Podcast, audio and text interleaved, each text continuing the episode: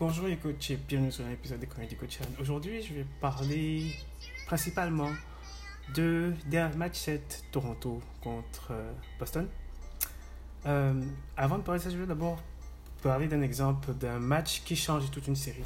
Est-ce que vous vous rappelez tous de la finale euh, Spurs contre Miami? Avec le, les Spurs sont sur le point de gagner. KY manque un lancer franc.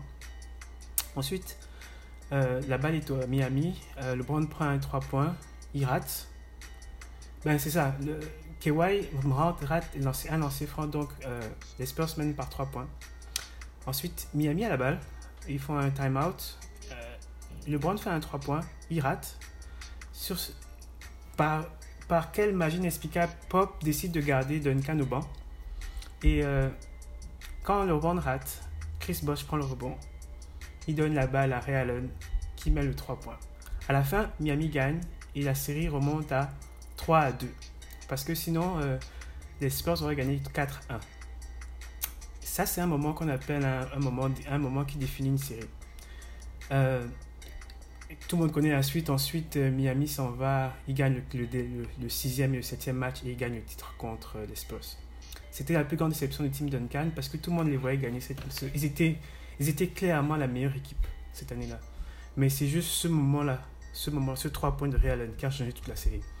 Donc pourquoi je fais le parler C'est parce qu'il y a eu aussi le 3 points d'Anunobi au Game 3 qui a changé complètement la physionomie de la série aussi. S'il n'avait pas mis ce 3 points-là, Toronto serait déjà éliminé à tous les coups.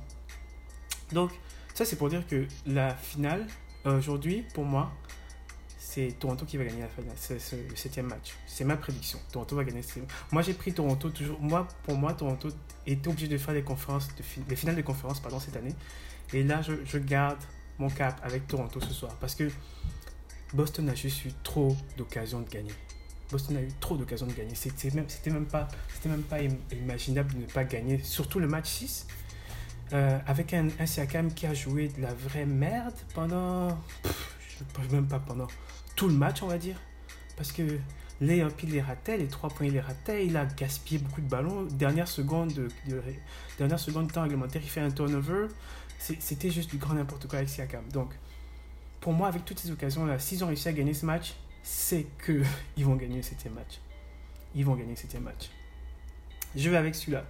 Euh, tout ce que je, ne pense pas que, surtout sur un match pareil où euh, Siakam joue mal, euh, Gasol a bien joué pour une fois.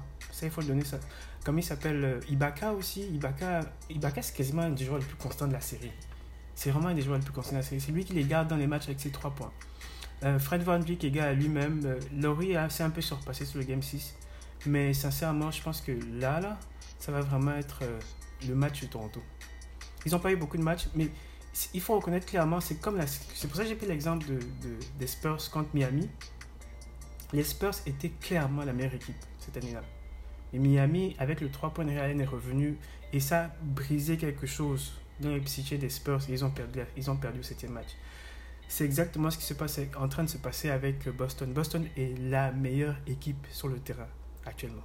C'est la meilleure équipe sur le terrain actuellement. Et je, et et le fait qu'Anunobi ait mis ce 3 points-là, le fait qu'ils aillent encore au septième match après avoir eu toutes, surtout que Boston a eu toutes les occasions de gagner au sixième match, pour moi c'est Toronto qui va gagner le septième. Toronto qui va gagner. C'est même pas, c'est même pas discutable. Maintenant je peux avoir tort, mais j'aimerais savoir ça d'abord avant. en tout cas, euh, je profite de faire ma promo. Euh, le livre Chronique d'un coach novice, chronique d'un. Waouh, ça c'est pas très bon pour moi ça.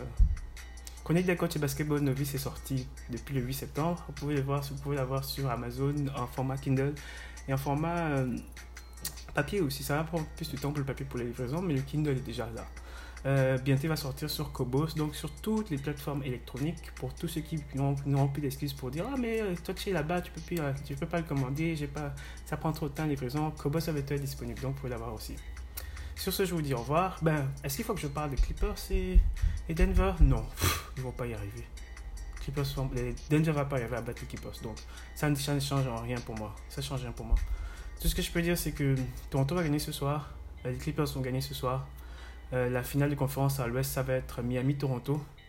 Et à l'ouest, euh, LA contre LA. Vous savez de quoi je parle. Donc, on se reparle au prochain épisode. Et aujourd'hui, c'est l'épisode 21. Ça va être le prochain épisode, ça va être l'épisode de 22. Et je vous dis au prochain podcast Au revoir.